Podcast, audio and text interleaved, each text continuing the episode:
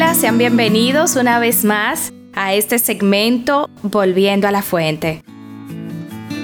Gracias a todos los que nos sintonizan en este momento. Estoy muy contenta con este proyecto y agradezco cada una de las recomendaciones que me han llegado, sus comentarios. De verdad que han sido de mucho provecho para mí y les agradezco enormemente desde lo más profundo de mi corazón que estén atentos a cada detalle, que me comuniquen sus inquietudes, que me pasen los comentarios sobre algunos detalles que puedo mejorar. Agradezco sus críticas, sé que son constructivas y de hecho las tomo, las valoro y trato de aplicarla cada vez que hago algo nuevo. De verdad es un gran privilegio y a la vez es un gran reto estar en esta plataforma, pero es algo que disfruto mucho, que me encanta hacer y sé que esto es un sueño cumplido, que seguimos trabajando para perfeccionarlo, para lograr algunos detalles, para afinar algunas cosas y sé que lo vamos a lograr.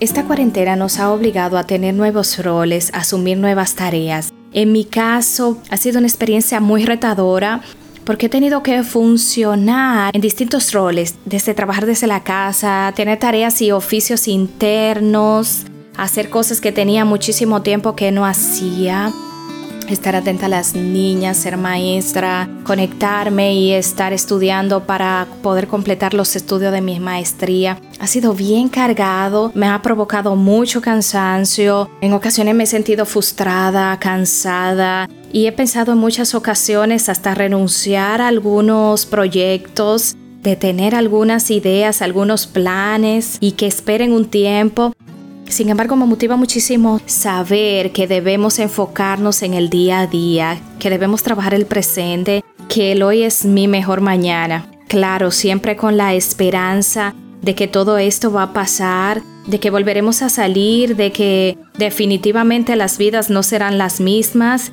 todos seremos cambiados, pero que vamos a volver a disfrutar de los encuentros sociales, de los abrazos, del cariño de la gente, del calor popular al estamos acostumbrados vivir en nuestro país, en nuestra bella isla, República Dominicana, un lugar de gente cariñosa y amorosa, divertida, que le gusta reír, que le gusta disfrutar, que le gusta estar con la gente ese cariño, ese calor humano. Me ha hecho pensar todo esto en lo difícil que la deben estar pasando algunas madres solteras. De verdad que cada vez que me siento con tantas ocupaciones y cuando veo que entre mi esposo y yo somos capaces de distribuirnos las tareas y llevar un poquito en equilibrio todo lo que tiene que ver con el hogar. Sé que hay muchísimos amigos, muchos compañeros, personas que conocemos muy cercanas, que cuentan con todo el apoyo de los esposos,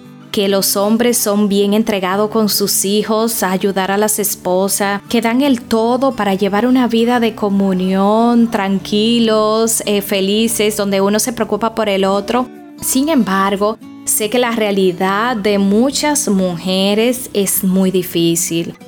Algunas pudiesen estar pasando por situaciones de violencia y ese es totalmente un tema aparte en el que no quisiera entrar en este día, pero sí quiero tocar acerca de las mujeres, de las mujeres que están criando solas en este tiempo. Ellas que tienen la responsabilidad económica, la responsabilidad de la crianza, de la educación de sus hijos, tienen un reto sumamente relevante y de verdad que me quito el sombrero delante de cada una de ellas y sé que son fuertes, que son capaces de salir adelante. Estuve leyendo acerca de las estadísticas en nuestro país y es asombroso, aunque claro, debo decir que esas estadísticas no son absolutamente confiables porque las consideran de acuerdo a nuestro registro de identidad o nuestra cédula y la mayoría de nuestra cédula tienen estado civil soltero. Pues eso no quiere decir que sea la realidad de las personas, sino que en nuestro país hay una serie de situaciones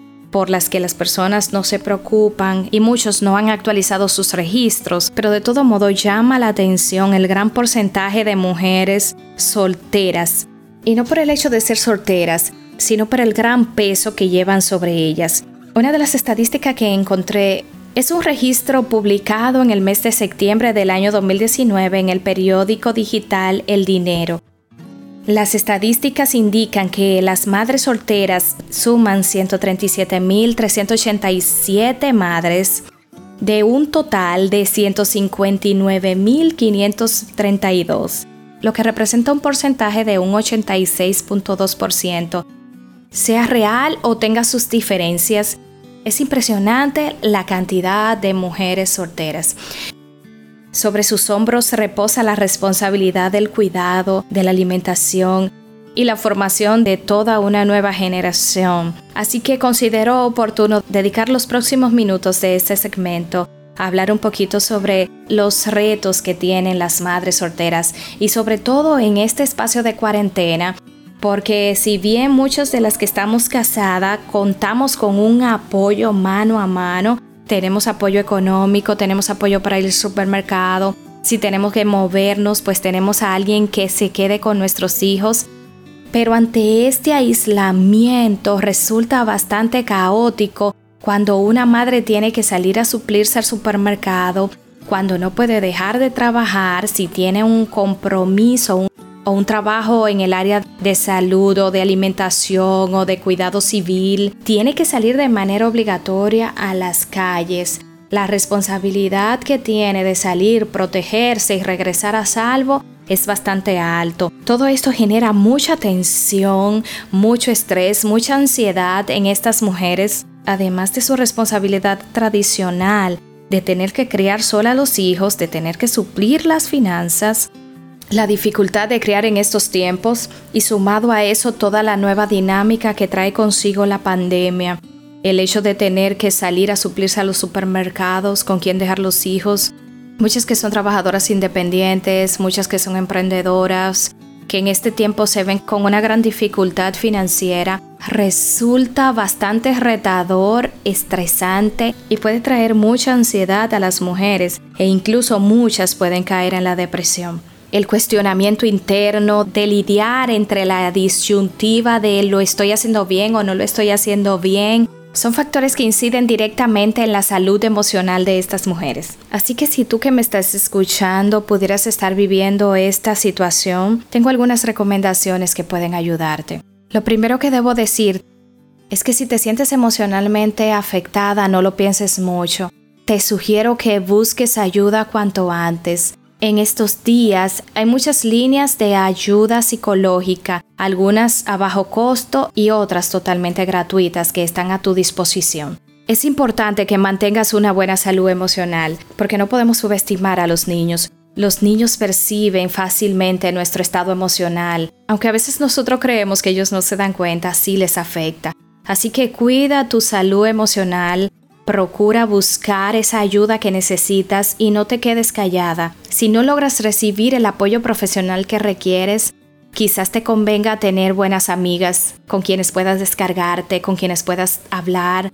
A pesar de la distancia, puedas mantenerte comunicada con ellas y de alguna manera puedas aliviar el estado en el que te encuentras. Recuerda que tu actitud influye directamente en el comportamiento de tus hijos. Procura no depender de otros para sentirte bien. Ámate tal y como eres. Me gusta muchísimo el segundo mandamiento de la Biblia que dice amarás a tu prójimo como a ti mismo. Me encanta porque no puedes dar lo que no tienes. Así que amarte a ti mismo es un ejercicio para poder poner en práctica ese segundo mandamiento. Si tú no eres capaz de amarte, entonces tampoco puedes amar a nadie. A veces queremos amar a los demás sin siquiera haber hecho la práctica con nosotros mismos atentos a todo, pendientes de cada detalle, pero nosotras olvidadas. Y ese es otro tema que trataremos en otro momento. Me encanta el tema del amor propio. Tengo un taller, se llama Amate, que lo amo, es una experiencia extraordinaria, que me encanta y estoy loca por salir de esta cuarentena para continuar con ese proyecto. Pero por ahora, llévate esta palabra a tu mente. Debo amarme primero yo para saber cómo voy a poder amar a otros. Si tienes hijos adolescentes, te sugerimos que hagas contacto con ellos, crear relaciones saludables, comparte con ellos. Si tienes que salir, trata de mantenerte comunicada, utiliza las redes, involúcrate, actualízate. Habla con ellos por el celular, chatea con ellos, revisa sus publicaciones, elógialos, compártelas. Siéntete orgullosa, demuéstraselo, que no sea solamente castigar, regañar, sacar en cara, buscar los puntos negativos. Al contrario, trata de mantenerte cerca. Una buena relación en esa edad es esencial. Recuerda que ellos están creciendo, que están también en ese proceso hormonal, en esos cambios, en los que necesitan sentirse aceptados, sentirse valorados y amados. Busca apoyo en tus familiares cercanos, hermanos, abuelos, tíos. Es importante que tus hijos puedan tener una figura masculina, claro, tomando todas las medidas del lugar, sabiendo que son personas confiables y que están bajo tu supervisión. Pero que tus hijos tengan ese contacto que tanto necesitan. Si tienes varones, que puedan hacer tareas de varones con esa figura paterna si tiene que jugar béisbol, básquetbol, que tengan esa persona que esté con ellos y que les dé ese apoyo.